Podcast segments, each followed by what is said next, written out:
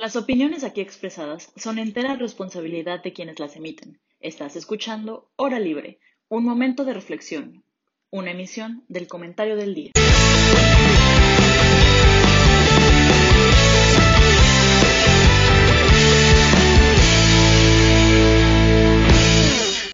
Buenas tardes a todos, bienvenidos a una edición más de Hora Libre. Muchas gracias por acompañarnos, muchas gracias por nosotros. Antes que nada, permítanme por favor presentarles a mi querido compañero Ureña. Pablo, ¿cómo estás? ¿Qué onda, Jaime? ¿Cómo estás? ¿Todo bien? ¿Y tú? Es un poquitín cortado, no sé si, si tengas un Muy bien, muchas gracias. internet ahí medio, medio fallando. Yo también te escucho un poco cortado y espero que sea un tema que se vaya a arreglar pronto. Eh, no, no sé si Rodrigo, Rodrigo que también está aquí con nosotros, Rodrigo Zaval, ¿nos escuchas bien? No, yo sí, perfecto. Yo sí también te escucho un poco cortado, Jaime, pero este, no, a- a- este, yo, pues yo sin problema, la verdad creo que, creo que por acá no es la falla. Ok, voy, voy a ver ahorita qué resuelvo de mi internet. Mientras tanto, les presento de volada a Michelle Bermúdez. Michelle, ¿cómo estás? Bienvenida. Hola, muy bien, gracias. ¿Cómo están? Perdón el, el tantito retraso. Y Rodrigo, qué, qué gusto verte aquí con nosotros otra vez. Contrario, el gusto es mío, muchas si gracias. quieres- Si quieres, Pablo, eh, venos introduciendo, el- perdón, antes, antes de pasar allá a introducir bien el tema, este, Rodrigo, sí, definitivamente muchas gracias por estar aquí. A Rodrigo, todos ustedes ya lo conocen porque ha estado con nosotros antes y además ya es colaborador de Comentario del Día desde hace un tiempo, así que, Rodrigo, estamos de verdad muy agradecidos de tenerte aquí. Y Pablo, en lo que veo que anda con mi internet, ¿quieres darte y empezar a introducir el tema? ¿Sabes qué? Que justo acabas como de estabilizarte. Ah, ok, pero, perfecto. pero con, pero con mucho gusto empiezo. Pues Rodrigo, este, justo como colaborador de Comentario del Día, escribió un artículo recientemente acerca de la aportación de armas en civiles eh, como solución para combatir este, el, el problema de seguridad pública que tenemos en México. Y yo como ávido eh, defensor de la aportación de armas, le contesté que si no quería echarnos, echarse un debate rapidísimo por acá y, y pues accedió. La verdad es que siempre es bueno tener las dos, dos, dos posturas y más de alguien como Rodrigo. Y, y pues nada, creo que es el tema principal, lo, lo, lo que vaya a decir. Y si quieres, Rodrigo, introducenos un poquito tú eh, al tema eh, de la mano de, de, tu artículo, si quieres, para dar un poquito de contexto. Claro, con mucho gusto. Eh, bueno, yo también quiero empezar diciendo que yo dije ayer en la noche que yo hoy no iba a hacer promoción, hoy es 25 de noviembre, eh, hoy es el Día Internacional para la eliminación contra la violencia contra las mujeres. Eh, entonces, eh, bajo esa premisa, pues quiero aclarar que ya mañana estaré publicando todo lo que se mueva acá. También por eso vengo de naranja, es una forma de, apoyar. Digo, no es muy difícil en mi, en mi closet encontrar ropa naranja por obvias razones, pero acá estamos. Y pues sí, yo, yo escribí este artículo, esta columna de opinión, porque yo empecé a ver en redes sociales varios, eh, bueno, yo tengo este ejercicio en redes que me gusta seguir a personas con las que comparto ideas y con las que no comparto ideas, obviamente para generar un pensamiento crítico y pues poder entablar en este debate, ¿no? Este debate que siempre va a fortalecer a la democracia. Y yo empecé a ver en redes a muchas personas estar a favor de la libre portación de armas. Incluso no sé si han visto eh, cuando salen notas que dicen sobre alguien que se defendió y asesinó al asaltante, pues todos los comentarios son qué bueno que mataron a la rata, qué bueno que esto sucedió, etcétera, etcétera, etcétera. Eh, y pues bueno, esto, uno de estos, bueno, dos o tres comentarios que vi era que una de las formas para disminuir la violencia en el país era a través de la libre portación de armas. Y a mí esto se me hizo se me hizo absurdo, ¿no? Eh, o sea, si, partes de que la violencia eh, pues nace de, las armas, pues cómo vas a usar las armas para combatir la violencia. Es por eso que el título de, mi columna se llamaba Combatiendo el fuego con gasolina, porque pues si tú quieres resolver un problema de violencia con armas, pues estás echándole nada más, más leña al fuego, ¿no? Y yo creo que, digo, yo to toqué superficialmente las propuestas en mi, en mi columna, sin embargo, yo creo que una propuesta para disminuir la violencia debe de ir más allá de la aportación libre de armas, ¿no? Entonces mi, mi columna va un poco encaminada hacia allá.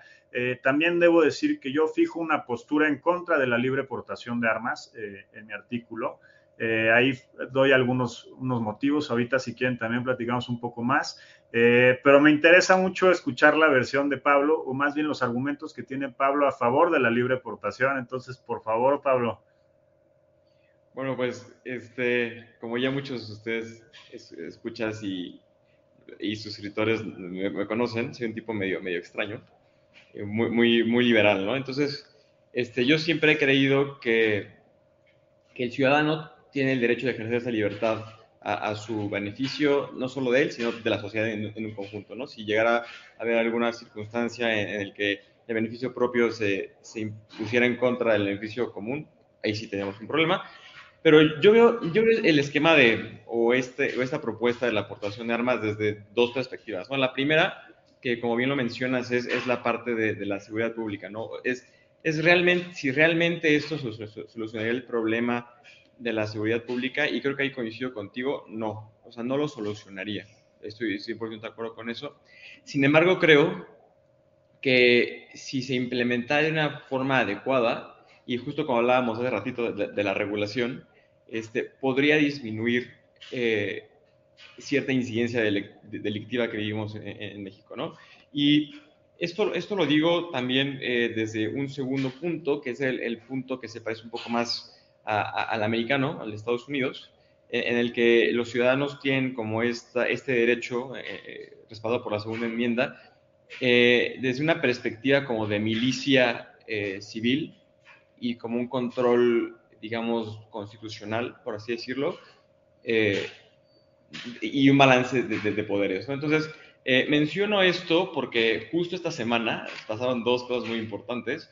La primera es que eh, el secretario de la Defensa Nacional, este, el general Sandoval, abiertamente este, habló de su afinidad a la 4T, ¿no? Entonces, a mí me preocupa que, que, que, las Fuerzas Armadas eh, proclamen su afinidad a un movimiento político y más con el movimiento político ya ha secuestrado todas las instituciones del país, ¿no? En primera. Y no es la primera vez que pasa. También el general Ojeda alguna vez llegó a criticar a la Suprema Corte de Justicia de la Nación. Entonces, por este lado, eh, eh, de, una parte de control y, de checks and balances de poderes, creo que el ciudadano hoy en día sí se encuentra en desventaja cuando se trata de defender la democracia y, la soberanía nacional, ¿no? Y creo que en Estados Unidos es algo que, que, que no pasa justo porque como existe este derecho a la aportación de armas, las instituciones en general también tienen un, digamos, una contra y, lo hemos podido ver en distintas ocasiones, ¿no? Cuando fue esta insurrección eh, en el Capitolio, el, o cuando Trump le, pidió al ejército tomar una postura de su lado, recuerdo muy bien que el, director o el secretario eh, en este, en este aspecto del sitio secreto abiertamente dijo en una conferencia de prensa que las Fuerzas Armadas estaban para servirle a la nación, no a un presidente y no a un movimiento. Entonces, creo, creo que en Estados Unidos funciona bastante bien y justo es este, por ese tema que, me gustaría tocarlo, ¿no? No solo en la visión corta de la ciudad pública, sino en un esquema más amplio de balance de poderes. Me encanta que lo, que lo pongas en esos términos porque también está la parte política que creo que es muy interesante. y, ya se me ocurrió una primera pregunta para empezar a, encaminar este debate, pero antes de eso me interesan dos cosas. Primero, que Mitch nos dé su opinión y segundo, que Rodrigo le dé una primera respuesta a Pablo porque creo que ya justo lo que quería Rodrigo es tener los primeros argumentos de Pablo. Entonces, ahí están. Mitch, vas. Gracias. ¿Qué cosa? ¿Qué cosa? Es que yo creo que es un tema muy, muy complicado. La verdad es que siempre me he inclinado mucho más a estar en contra. Pero ahorita por un poco lo que decía Pablo, voy a procurar mantenerme lo más neutral posible. Porque creo que nunca se había puesto sobre la mesa esta idea de balances, ¿no? O sea, la, libre portación de armas verdaderamente podría evitar un golpe de Estado. O sea, que creo que es de las preguntas que quizás no, nos hemos hecho poco a, en ese aspecto también me gustaría escuchar lo que Pablo y Rodrigo tengan que decir. Mi postura en contra es un poquito más quizás idealista, ¿no? Yo soy de la idea de que, vaya, si quieres paz, vaya, no, vas a tener paz con guerra. Y algo que, me, que siempre me ha llamado mucho la atención de las personas que están a favor, y es lo que decía Pablo ahorita, la libertad de ejercer. La libertad de ejercer la violencia me suena me suena un poco a, una libertad creada, ¿no? O sea, no a una libertad real, porque entonces, ¿dónde queda la libertad de, decisión y la libertad, más que libertad, el derecho de, de poder vivir en un lugar sano y con paz, o sea, entonces la, libertad de ejercer la violencia, si suponemos que es una libertad real, porque aparte yo me lo preguntaría bastante, esta, esta libertad de ejercer la violencia, libertad que no puede limitar el Estado, va a estar por encima de derechos que sí constituyen la paz, ese es como, como mi cuestionamiento real, ¿no? No, no, no me atrevo en este momento a decirle a Pablo, no, estás mal, no estoy de acuerdo contigo, porque porque creo que es algo que se tiene que construir, pero en ese aspecto sí me inclino un poco más a la postura de Rodrigo. Ok, Rodrigo, te encontraste con una aliada. Eh, eso me pone, eso me pone en una situación muy difícil porque no quiero estar de acuerdo con Pablo. Ya nuestra audiencia sabe que yo de saque estoy en desacuerdo con Pablo y ya luego veo qué, pienso. Este... No, es totalmente normal. Sé que es un tema muy controversial y, y, es un tema que a mucha gente no le gusta. Sea, eh, lo, entiendo perfecta, perfectamente. O sea, yo soy el raro aquí el día de hoy. Pero no, curiosamente hay una posibilidad de que, de que me acabes convenciendo, Pablo, porque dentro de todo, tú y yo estamos muy de acuerdo en, en, en, el valor que tiene la libertad intrínseca, entonces sí siento que vas a poder convencerme de cierta forma. Rodrigo, te quiero escuchar de tu respuesta, Pablo, y justo voy a aprovechar antes de eso para plantear la primera pregunta en ese sentido. A ver, yo creo que es muy importante que, que pensemos en justo, si vamos a hablar de qué tipo de mundo queremos construir, el tipo de mundo ideal rara vez tiene armas, ¿no? O sea, rara vez nos imaginamos un mundo perfecto en el que todo el mundo va armado. Incluso, incluso pensando en las libertades que Pablo pueda, que Pablo o yo, o quien sea, pueda defender, rara vez el mundo ideal tiene armas. Pero, pero, el mundo en el que vivimos ciertamente las tiene, ciertamente es una situación que pasa, o sea, nadie puede negar que hay crimen, hay armas, esto existe. Entonces, mi pregunta, mi primera pregunta para ustedes sería, la postura que están planteando, ¿qué tanto está relacionada con un mundo real o con un mundo al que queremos aspirar? Porque, Pablo, yo te diría, ok, entendemos que este mundo real está así, pero no deberíamos aspirar a algo mejor. Y Rodrigo Mitch, yo les diría, entiendo que debemos de aspirar a algo mejor, pero no, también, no tenemos también que entender la realidad en la que vivimos. Entonces, va por esos otros. La pregunta, Rodrigo, tienes el micrófono. Perfecto. Pues mira, entrando desde el mundo real y aprovechando que hoy estamos en el día para eliminar la violencia contra la mujer, es importante decir que en México ya existe el derecho a portar armas. Yo, yo no me considero una persona antiderechos, ¿no? Ese derecho ya está. Yo no creo que los derechos deban de ser revocados, sino siempre deben de aumentarse, ¿no? Eh, partiendo desde la realidad que vivimos hoy en México, eh, haciendo un poco de investigación, unos artículos de la jornada y el país, eh, se estima que alrededor de 200 mil armas entran al año en México. bueno, también es importante decir que desde hace 20 años, 3 de cada 10 feminicidios eran, eran producto de un arma de fuego y en 2019 aumentamos el número a 6 de cada 10 feminicidios. Es decir, las armas se han vuelto un factor que aumenta la violencia en específico contra las mujeres. Es decir, antes los, feminicidios se hacían eh, de otra forma y hoy se, realizan con armas de fuego. Ahora, partiendo desde el argumento que tiene Pablo, que me parece muy válido, eh, me parece un enfoque muy libertario, pero yo creo que eh, este enfoque también puede rayar en el libertinaje. Eh, también entiendo la concepción de por qué desde en Estados Unidos, por ejemplo, que es, es el caso más conocido, por qué en Estados Unidos se da este enfoque de la libre portación de armas y pues hay que entender que este, esta construcción, esta concepción social del derecho a portar armas se da en un, en un periodo, en un contexto en el que no existían libertades y no existía una democracia en Estados Unidos. Es decir, ellos en una construcción hacia una vía democrática, eh, concibieron este derecho como una forma de hacer un contrapeso contra un imperio monárquico en ese entonces, pero es decir, su concepción, su construcción hacia la democracia se dio, se, dio a través de la libre portación de armas y esta construcción se vio plasmada en sus derechos. Eso no quiere decir que esta idea deba de seguir vigente o no. Es decir, cuando, cuando se dio esta concepción de la libre portación ahí a finales del siglo XVIII, pues eh, se daba como, un, como una forma de lograr un contrapeso contra una monarquía casi absoluta. Eh, pero ya se construyeron instituciones, ya se construyó una democracia, entonces sigue vigente este derecho, sigue vigente esta, esta razón de existir de la libre portación de armas o no, porque en un mundo ideal, pues eh, si partimos del mundo ideal, eh, pues el poder nosotros como ciudadanos y ciudadanas ya lo concebimos a nuestros representantes y ellos deben de tener el poder para, para, hacer checks and balances con los demás poderes. Es decir, en un mundo utópico donde sí funciona la democracia, pues esto ya está plasmado, ¿no? Este, este escenario ya existe, ya es posible. Y el darle este poder a las personas, pues es eliminar el poder del voto, porque el voto debería de tener también el poder de eliminar y, y proponer a nuevos gobernantes. Ahora, otro escenario del mundo real es que en México no existe la libre portación de armas, sin embargo, ya vemos muchísimas regiones, muchísimos municipios, muchísimos estados que hoy en día están controlados por grupos armados que fueron armados de manera ilegal. Es decir, entonces ya está sucediendo de manera ilegal, ya hay grupos armados que, como todos podemos ver, solamente generan un incremento en la violencia. Sin embargo, el legalizar esta aportación de armas, eh, pues va a ayudar a que disminuya la violencia o solamente la va a aumentar. Justo también es un tema muy válido. O sea, ¿Cuáles son las consecuencias prácticas de que legalices la, libre portación de armas?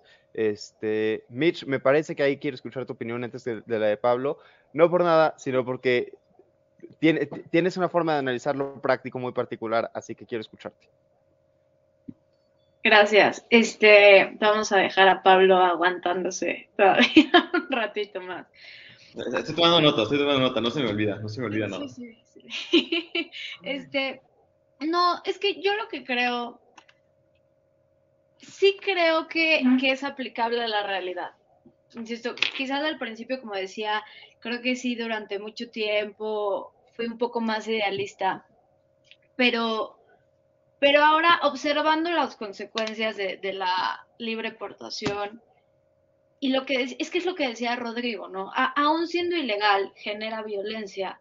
Y entonces creo que muchas veces es, es de esos temas que se puede comparar con el tema de las drogas, ¿no? Y entonces, si legalizamos las drogas, la gente va a consumir menos. Si, si legalizamos las drogas, entonces va a haber menos narcotráfico, va a haber menos violencia. Bueno, son cosas muy difíciles de medir. Y para poderlo medir tenemos que saber qué es lo que incentiva a la gente a hacerlo, ¿no? Entonces, por ejemplo, no, no podemos hablar de una generalización total. Yo, yo no te puedo decir, este mundo debería de ser un mundo en el que todo el mundo pudiera tener armas porque somos culturas distintas y porque hay motivaciones distintas. O sea, yo creo que deben de ser muy pocas las personas, porque no descarto que haya, que digan, bueno, yo quiero tener una pistola en mi casa porque quiero, ¿no? Y por diversión o porque en mi videojuego tengo una pistola, entonces qué divertido tenerla.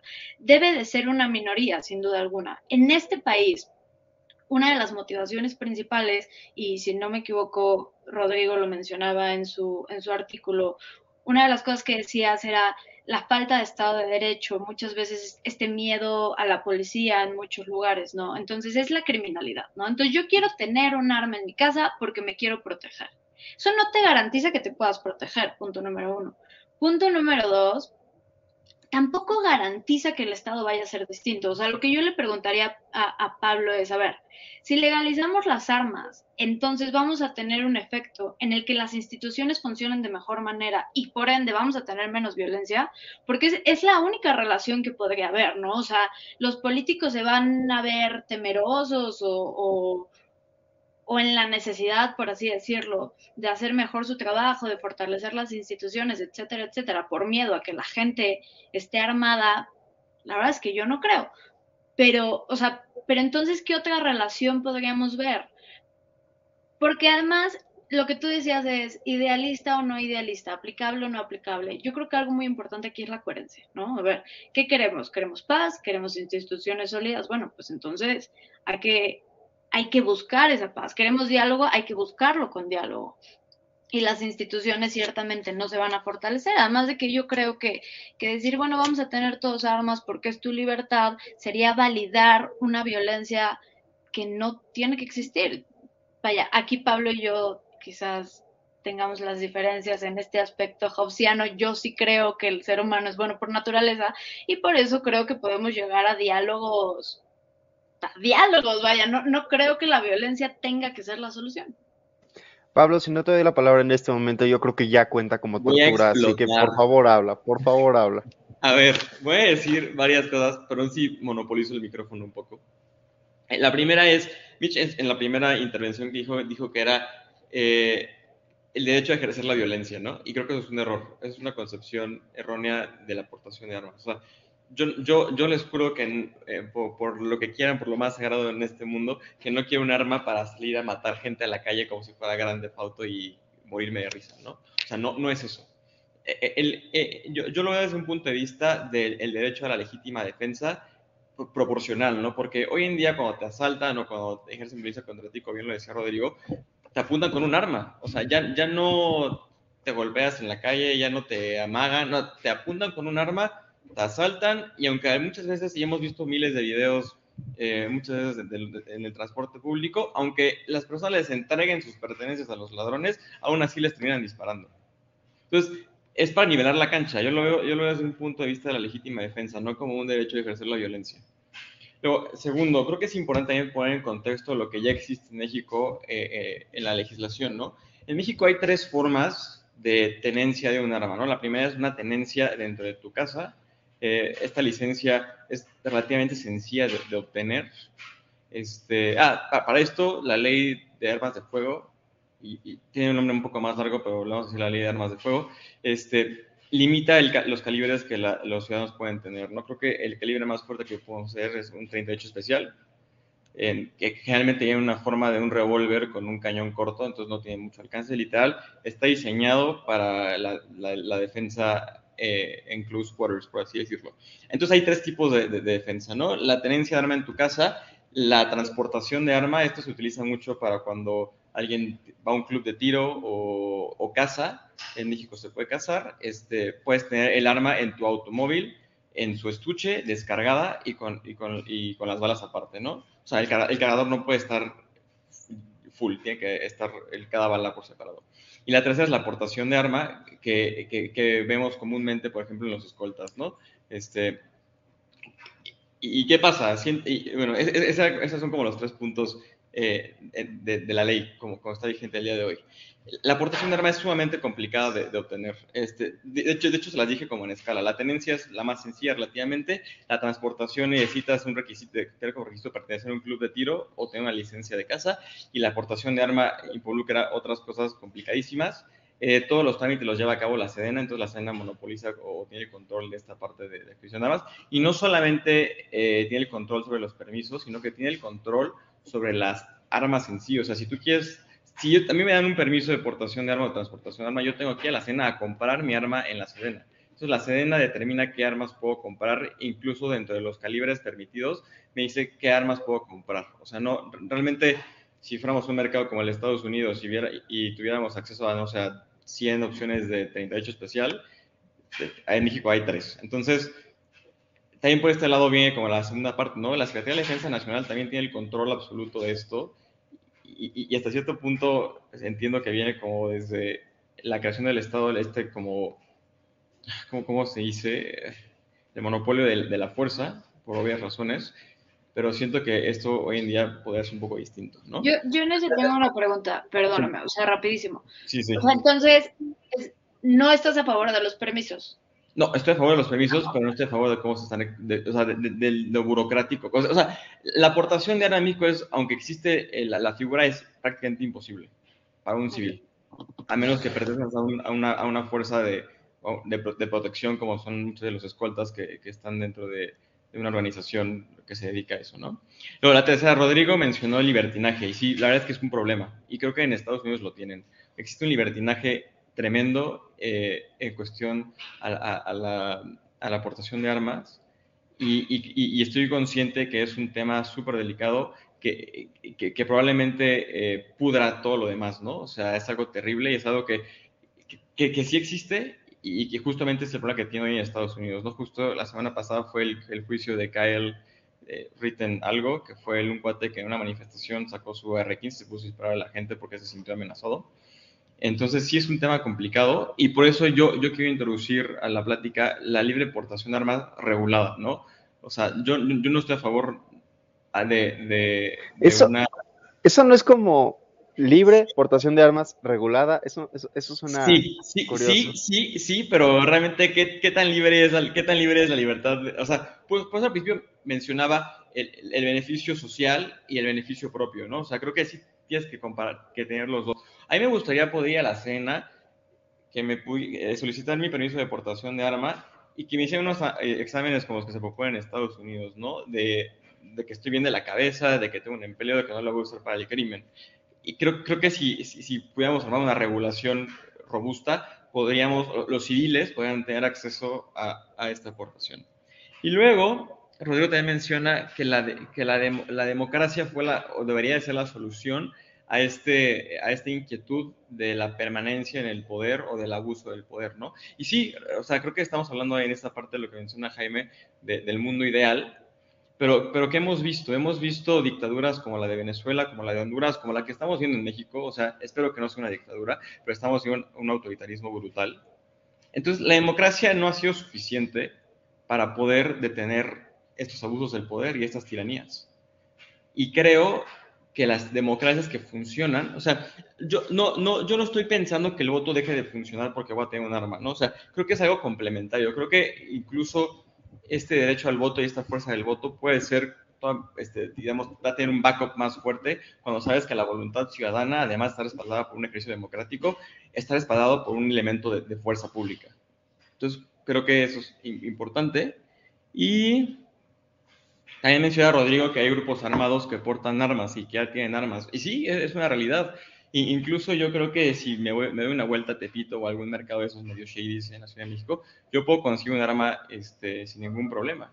Y, y, y, y, creo que he tenido a lo mejor alguna vez, a lo mejor una cercanía con eso, pero, pero también las penas son muy grandes para un civil. O sea, entiendo que el crimen organizado le vale cacahuate que si te agarran con un arma, este, van a decir, oye, es que es un delito federal, entonces te tengo que mentamar. O sea, a ellos les importa nada porque ellos ya cometen delitos federales. Pero un civil como yo, que soy un hombre de bien, que nunca he sido arrestado, que no tengo actividades del, del, delictivas. Yo, yo, Todos yo tengo a Pablo decir si me, me agarran con un me agarran con un revólver 38, a mí se van a meter al bote, a mí se van a correr de mi trabajo, así yo sí voy a perder mi empleabilidad y mi vida se fue al, al, al catre, ¿no? Entonces, esta parte en la que la delincuencia ya tiene acceso a las armas es importante porque estás dejando al ciudadano de a pie, el ciudadano correcto, por así decirlo, indefenso. Porque además, como mencionábamos y como menciona Mitch, hay un vacío de poder y que, que, que el gobierno no está solucionando. Y realmente cuando Mitch dice que, que si hay una relación entre que las instituciones funcionen mejor cuando portemos armas, realmente por ahí no va la cosa. Creo que más bien es dado que las instituciones no han funcionado para poder proteger a la ciudadanía, creo que es momento que la ciudadanía también tenga herramientas para cuando las instituciones les, les fallen, como ha pasado en México en todos lados. Y, y, y, voy a poner ejemplos, no, digamos que no tienen que ver con esta aportación de armas. ¿Cuántos civiles no están sustituyendo las funciones del gobierno? Entonces, digo, lo voy a poner ahí. Sé que fueron muchas cosas, pero, pero me atacaron por, por, por, dos lados, entonces iba anotando cosas. Pero sí, o sea, yo creo que, que, que, una, que una aportación responsable con el entrenamiento adecuado, con los exámenes adecuados de, de salud mental y con, una, con un check-up constante de las personas que tienen armas, incluso podría ser algo bueno. Puedes rastrear mejor las armas que hay en el país, puedes rastrear quiénes son los dueños. Tengo, tengo, tengo, una pregunta, tengo una pregunta para ti, Pablo, para que, aprovechando que, o sea, que estoy aquí. Que la contestes antes de que pasemos con él más. Este, si fuera imposible eso, si ahorita planteamos esa propuesta y te dice todo el gobierno, ¿qué crees? No, no podemos, no podemos hacer eso. No hay forma de que tengamos un esquema tan regulado, no tenemos la infraestructura, no tenemos las capacidades, simplemente no podemos, no podemos. Como, como gobierno en este momento no podemos dar ese sistema. Aún así, ¿preferirías que exista la aportación a que no exista? Sí, creo que sí.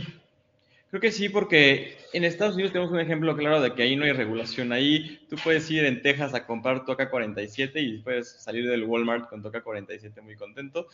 De, de hecho, en Estados Unidos tienen un problema muy grave porque cuando tú compras un arma, sí se registra a ti como, como propietario, pero cuando tú la vendes en un mercado secundario, ya no es necesario hacer esta documentación. Entonces, hay muchas armas que no se pueden, que no se pueden como trace back a su dueño original porque ya fueron vendidas.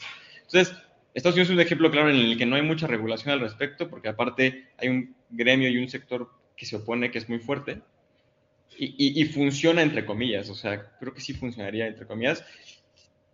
La verdad es que tampoco quiero decir un sí muy categórico porque sé que es un tema muy delicado, las cosas no son como de negros y blancos, pero me inclinaría por el sí, por así decirlo. Prefiero estar allá que estar como estamos ahorita. Ahora sí, por favor, alguien contéstele a Pablo. Quien quiera de ustedes dos. Bueno, pues este, pues mira, yo, yo quiero tocar dos cosas que dijiste, ¿no? Eh, yo estoy a favor, 100% a favor de la, de la aportación regulada. Lo que estoy yo en contra es la libre aportación, ¿no? Que la libre aportación, pues es como, como bien lo concibes tú, que pasa, que sucede en Texas, ¿no? Que en Texas, pues puedes llegar a Walmart, te compras un R15 y pues allá tú, ¿no? O sea, y nadie, nadie te para y lo puedes traer colgado en la espalda y todo, porque además allá tienen... Eh, eh, tienen esta ley de concealed weapons, de que no necesitas tener este, no las necesitas esconder, las puedes llevar a, eh, libre. que se llama open carry, es esa que mencionas, y el concealed es cuando la tienen como dentro del pantalón y no se ve. O sea, creo que lo, lo que exige en algunos estados es que la traes como en el cinturón con su funda. Que se vea. Y prohíben, y sí prohíben como el open carry y también prohíben el concealment porque también tiene otros temas más, más, este, más serios. Pero sí, perdón que te interrumpí. No, no, no, ni te preocupes. Pero entonces creo que estamos en el mismo canal. Eh, yo, yo no estoy en contra de la, de la aportación de armas. Yo solo estoy en contra de la libre aportación, que eso implicaría que quien sea pueda tener acceso a un arma. Yo creo que ya existen controles suficientes. Yo sé que hay millones de trabas para, para aportar armas en México, pero no creo que estén eh, infundamentadas. Es decir, yo creo que para que se haya llegado a ese punto, ciertos sucesos tuvieron que haber pasado para generar esta lógica que se volvió legislación. Por lo mismo, yo creo que esto, este, estas trabas que hoy existen, pues existen por algo, ¿no? Eh, ahora, la otra, otro tema que tocaste es este, sobre las instituciones, ¿no? Yo creo que hoy nuestras instituciones cada vez se han visto más debilitadas, en especial por este gobierno. Pero quiero tocar el ejemplo de Colombia. En los 80 en Colombia, eh, las FARC tomaron, el, me parece que es el, el edificio de la Suprema Corte de Justicia de la Nación, con armas. Entonces, ahí es donde entra este, este tema subjetivo de la justicia, que yo también en mi artículo lo relacioné con este suceso, este trágico suceso que hubo en Monterrey sobre, sobre un alumno que disparó a su maestra y a diferentes alumnos, porque aquí también se debe de entender que las instituciones existen para darle objetividad a la justicia, porque la justicia puede ser muy subjetiva. Y en mi parecer, una persona con un arma y una visión subjetiva de justicia puede ser terriblemente dañina, porque ahí pues en mi cabeza, yo si no estoy en estos controles psicológicos, en estos, eh, estoy recibiendo atención mental, pues puede que mi visión de justicia sea el asesinar a la persona que me vio feo en la calle cuando la persona ni me topa, ¿no? Ahora sí que ni te topo, güey. Este, y yo puedo agarrar un arma y, y, matarlo, y yo digo, es que es mi derecho a la legítima violencia porque esa persona me estaba amenazando con la mirada. Entonces yo creo que sí es muy importante tener controles sobre quién puede portar el arma. Y también otro tema que yo, que yo toqué en mi, en mi columna fue que pues hubo una persona en la que en un caso sí llegaron asaltantes a un restaurante eh, y uno dijo yo voy a ser el héroe, sacó su pistola y le disparó a una señora que estaba comiendo en el restaurante. ¿Y qué pasó con los asaltantes? Pues robaron a clientes y salieron ilesos y una señora salió disparada, ¿no? Entonces yo creo que estos controles, pues obviamente sí, sí deben de estar muy fijos, muy fuertes. Eh, y yo estoy totalmente de acuerdo contigo en que la aportación debe ser regulada, mas no debe ser prohibida. Yo también creo que existe un, debe de existir un derecho legítimo a, la defensa propia y, y, yo creo que si se da conforme a derecho, a través de, la aportación de armas eh, obtenidas de manera legal, yo estoy totalmente de acuerdo. Eh, ahí sí no, no tendría por qué, por qué estar en contra, ¿no? Sí, o sea, yo, perdón, perdón.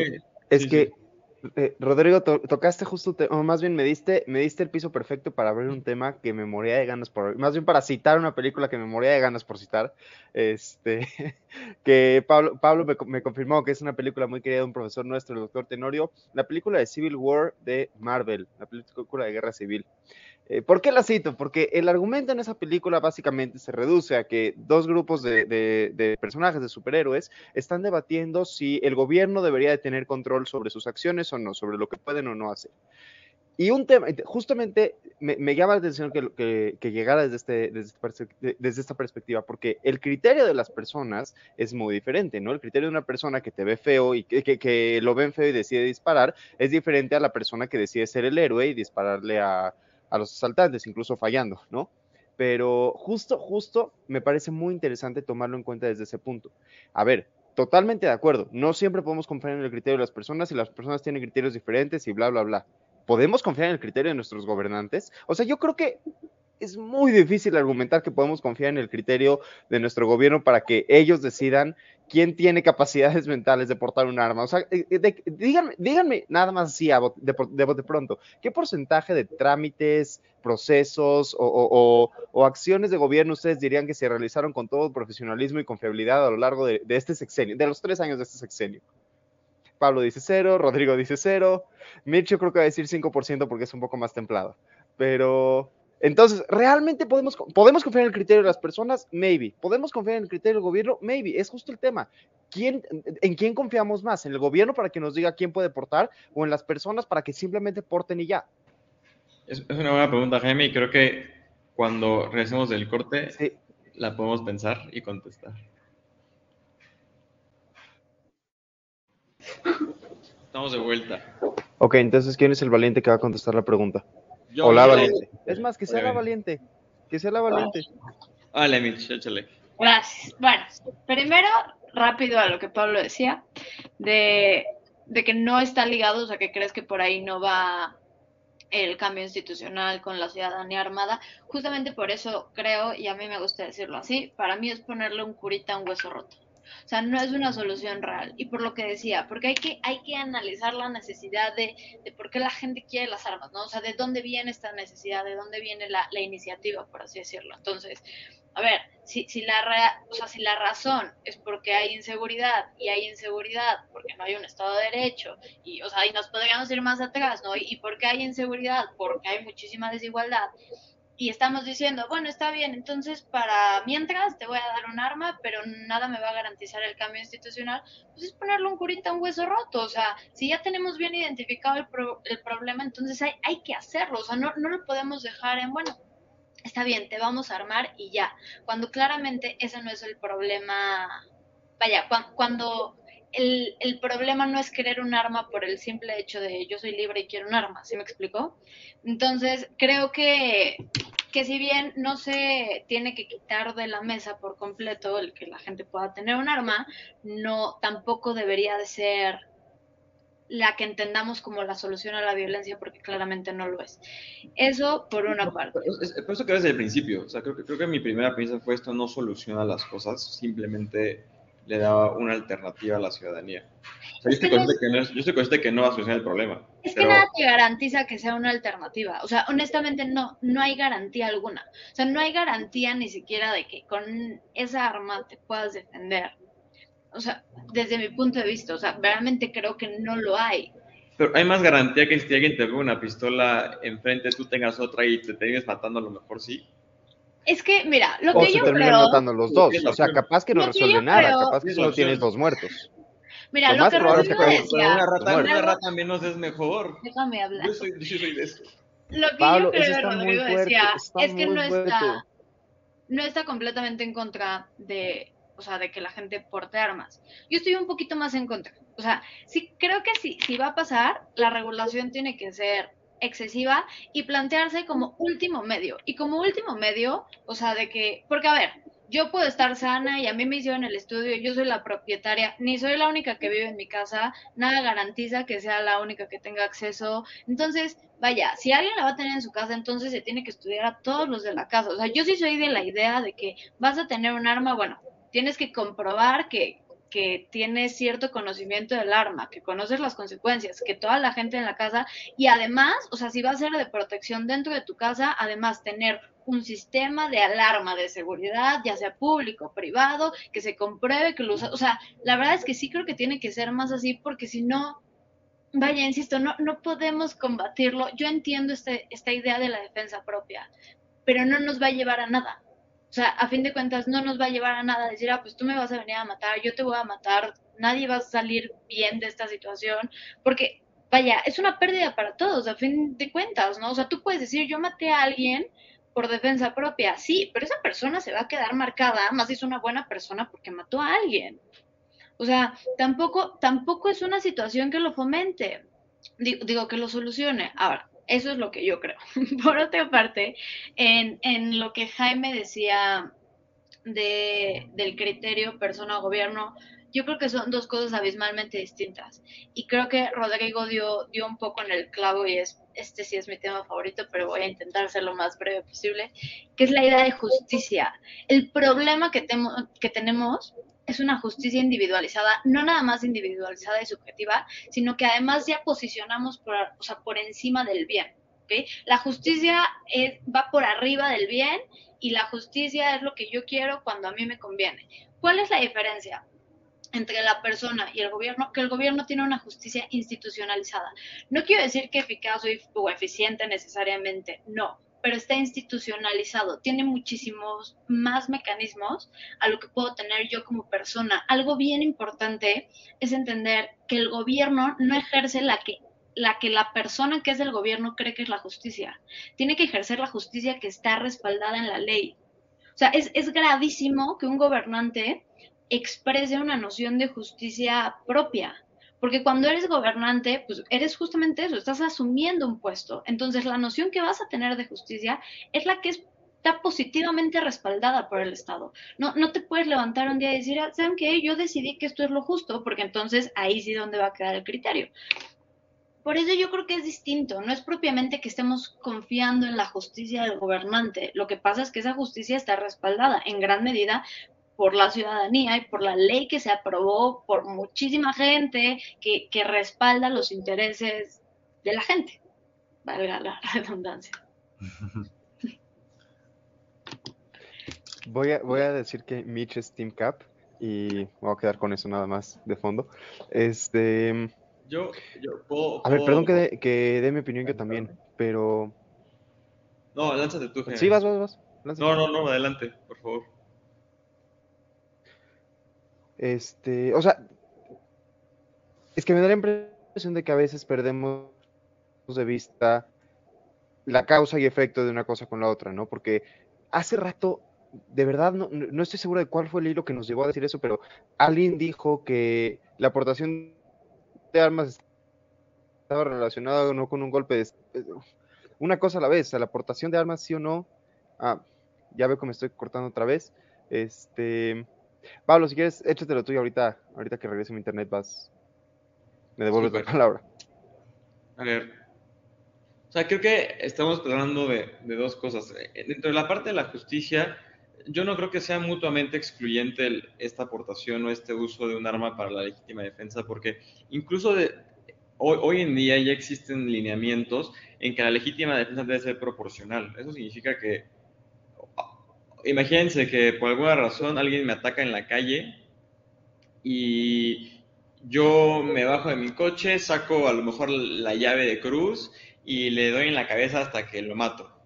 O sea, eso, eso ya, ya está tomado en cuenta como un uso desproporcionado de la legítima defensa y ya está tipificado como a lo mejor no un delito, pero sí como un agravante de la situación. Entonces, la aportación de armas, y, como dijo Rodrigo, me dio feo y, le disparé, dentro de la ley ya existe como este, esta figura en el que te, tú serías responsable de este asesinato y, si en efecto se procesaba como tal y si existían los controles que yo les digo de, del registro de arma y lo, que sea, podrías dar con, con el asesino.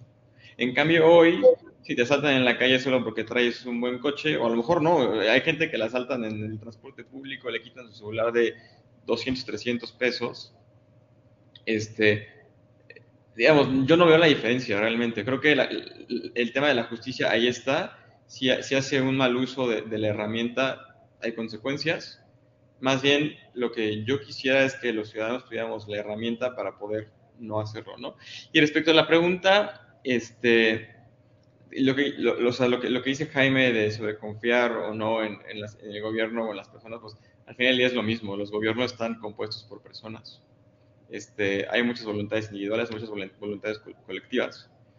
Pero creo que hay voluntades colectivas más fuertes que otras. Y sí puede haber episodios como los que toma la Suprema Corte de Justicia en Colombia o como los episodios del Capitolio en Estados Unidos. Pero realmente el, las voluntades colectivas son mucho más fuertes y lo primero que hizo fue condenar eh, en multitud esos hechos ocurridos. O sea, no porque un grupo de personas suficiente para causar un estrago lo pueda causar, signifique que el, que el todo lo va a apoyar. Entonces, yo más bien en situaciones extremas como en Venezuela o como en Honduras, donde hay una dictadura de facto y las personas no tienen cómo votarla. A menos que llegue un gobierno intervencionista y todo va a decir, ah, es que Estados Unidos se metió a Venezuela por su petróleo, al liberarlos. ¿Por qué las personas no pueden liberarse a sí mismas? ¿Por qué, por qué el ciudadano no tiene el, el, derecho a eso? Yo, yo, yo lo veo desde, ese lado. Ahí sí, sí puedo contestar yo. O sea, creo que, creo que sí, ahí me voy a enfocar un poco a lo que decía Mitch. Yo estoy bastante de acuerdo con todo lo que dijo Mitch. Pero, mira, yo soy una persona bastante cuadrada, ¿no? Para mí, como, como alguien que ha intentado buscar un cargo público, para mí el derecho es lo más importante que existe, esté de acuerdo yo con él o no. Eh, y a mí me encanta esta concepción americana, bueno, estadounidense del derecho, en el que se genera, o bueno, más bien inglesa, en la que se genera a través de jurisprudencia, ¿no? Es decir, ha pasado, han pasado ya varios casos en los que se dicta que la justicia es este tema, ¿no? El, lo, que es, lo que se entiende como justicia para nuestro pueblo es que en estos casos suceda esto. Entonces, esa ya es una concepción de justicia que, que, se ha ido construyendo a lo largo de varios años. Es decir, esa institucionalización de la justicia no es subjetiva a quien está en el cargo. Ahora, tú mencionas el tema de Venezuela, por ejemplo, ¿no? ¿Qué pasa en Venezuela? Si en Venezuela hubieran existido instituciones lo suficientemente fuertes, el caso de Venezuela jamás hubiera sucedido. Eh, ahí también voy a tocar un tema de lo, que, de lo que platicaba Jaime, ¿no? Que él decía que hoy, yo estoy, yo digo que actualmente no se han tomado decisiones capaces desde el gobierno, sin embargo siguen existiendo instituciones cada vez más débiles porque las personas que hoy ocupan el cargo se han, eh, eh, se han ocupado en atacar estas instituciones. Yo creo que las instituciones, si son fuertes, pueden contrarrestar las decisiones individualizadas y personalizadas de quienes, de quienes ostentan el poder. Sin embargo, yo creo que al, al, permitir la libre portación de armas, se puede vulnerar a las instituciones porque le estás quitando a esas instituciones el monopolio de utilizar el poder y la fuerza para ejercer la justicia institucionalizada. Entonces, aquí qué va por arriba de, a qué se le da prioridad? A la libertad de las personas, a tener libre albedrío para, para generar lo que ellos eh, parezcan correcto, que yo siento que esto ya se enfoca un poco más hacia una anarquía, o darle mayor peso a las instituciones que regulan las actividades humanas y que pueden permitir una sana convivencia. Vamos a, vamos a aprovechar la hora para ir concluyendo porque ya no nos queda mucho tiempo. Este, primero que nada, que quede claro que aquí nadie parece haber cambiado de opinión. Este, es una pregunta interesante. Si hicimos que alguien más cambie de opinión, ¿no? Entonces, háganos saber si alguien cambió de opinión por alguna razón. o sea, si alguien empezó a escuchar esto pensando una cosa y ahora piensa la otra, eso está muy interesante. Este, me encanta el punto de Rodrigo, perdón, Rodrigo, me, encanta el punto de Rodrigo. Este, creo que el tema de las instituciones sí es lo más importante en este caso, porque al final se reduce a eso, se reduce al tipo de país que, sí tenemos y al tipo de país que, queremos crear fortaleciendo estas instituciones, ¿no? Este, justo, justo una, persona que nos veía muchísimo es uno de los temas que, que siempre le gustaba hablar, el tema de las instituciones. Este, bueno, los escucho, suceda de cada quien. Vamos a empezar. Vamos a hacerlo Mitch, Pablo, Rodrigo. Vale, gracias. Este, efectivamente no cambié de opinión. Creo que no es no es lo óptimo porque creo que no es una solución, quizás, y es que te podría decir, quizás si ya fuéramos un país en el que no hay tanta violencia y la gente de todas formas quiere, pues bueno, pero honestamente yo creo que un país en el que no hay violencia ni siquiera surgiría el debate, o sea, la necesidad de quiero un arma en mi casa, ¿sabes? Por lo mismo, yo creo que hay que enfocarnos en, en la protección institucional, creo que este país está demasiado acostumbrado a la violencia, y eso es algo que tenemos que empezar a cambiar ya. O sea, no, no, no la tenemos que normalizar todavía más, o sea, lo tenemos que cambiar. Sí creo que la vía institucional es la mejor vía posible. Ah, como decía Rodrigo, yo tampoco me considero antiderechos, así no, yo he estado, digo que no puedes, no, pero, pero sí creo que tendría que ser algo excesivamente regulado para mí es un, es, es un juego de nunca acabar, ¿no? O sea, esta idea de, bueno, es que yo creo que, que, matar está mal, pero como tú mataste a alguien de mi familia, entonces es justo para mí, pero entonces a la gente de esa, a la familia de esa persona que mataste le va a parecer justo hacer. Entonces se, se vuelve un juego de nunca acabar y por eso creo que la justicia institucionalizada es, es la opción. Sí creo que el Estado tiene que tener cierto grado del monopolio de la fuerza por el bien de todos y, y pues eso es lo que creo que en realidad tenemos que buscar soluciones más sólidas y, y que funcionen a largo plazo. O sea, el, el tener una, una, pistola siempre, vaya, que todo el mundo pueda tener una pistola y que la pueda llevar en su coche y en su restaurante, para mí no garantiza nada más que un país más violento y más acostumbrado a una violencia a mano propia. Pabs. Bueno, a ver, yo tampoco a mi opinión. este, en efecto, creo que, creo que la libre portación de armas, como Rodrigo lo mencionó, no, es lo correcto, pero creo que lo que hoy tenemos tampoco es, y creo que la sobreregulación, que es lo que tenemos el día de hoy, ha dejado indefenso al ciudadano y nos ha dejado eh, indefensos en un, México real, ¿no? O sea, entiendo la parte del ideal, entiendo que lo que se busca es que funcionen las instituciones, es que funcione la policía, pero yo lo veo más en el sentido de, de no, en el derecho de, a una integridad personal y a la seguridad personal, ¿no? ¿no? quiero que eso sustituya tampoco a la justicia. Yo no quiero que, que, la justicia la tomen eh, en manos los ciudadanos. Solo, solo que hay, hay, un, hay un, una brecha chiquitita entre lo institucional, eh, cuando se comete el delito y, y, lo institucional. O sea, esos segundos te, te están asaltando en donde te, quieren secuestrar, en donde te, te acosan sexualmente o hasta hay un intento de violación. Esos 10, 15 segundos en el que el ciudadano pudiera defenderse para evitar esta situación, creo que son primordiales y para después dar paso a la justicia institucional que, que ya existe. ¿no? No, no, no, quiero que sea un sustituto, quiero que sea una herramienta del, del ciudadano. Eh, me gustaría que México no necesitara eso también, también, o sea, eso también quiero que quede claro. Me gustaría que los países no necesitaran, los ciudadanos, eh, el, el, el, las armas en general, o sea, no solamente en los, en los civiles, sino realmente, si llegamos en este mundo ideal, ni siquiera tenemos que tener un ejército. Eh, pero la realidad es otra. El, el, ser humano ha sido malo por naturaleza, hay muchos ejemplos. Eh, la, sociedad, la, sociedad va, la sociedad va en, en, declive, cada vez hay más asesinatos, cada Pablo, vez hay más... No de los no humanos. Abras, sí. no abras ese tema. No abras ese debate, tema. Nos no vamos a agarrar los pelos. Esto va a durar tres horas más, Pablo. Contrólate. Por favor, especial navideño. No, o sea, realmente creo que hoy en día, pa, pa, restando la hora, hoy en día, si una herramienta para el ciudadano sería algo que si se implementa de manera adecuada pudiera funcionar. Y creo que también eh, si se sigue de la mano con una apoyo a las instituciones, en algún momento podría dejar de ser necesario, que sería lo ideal. Y Rodrigo. Uh -huh. Perfecto, pues yo tampoco cambié de opinión, la verdad. eh, pero pues yo, yo sí estoy a favor de la legítima defensa. Yo creo que la legítima defensa pues es un derecho de todo ciudadano, ¿no?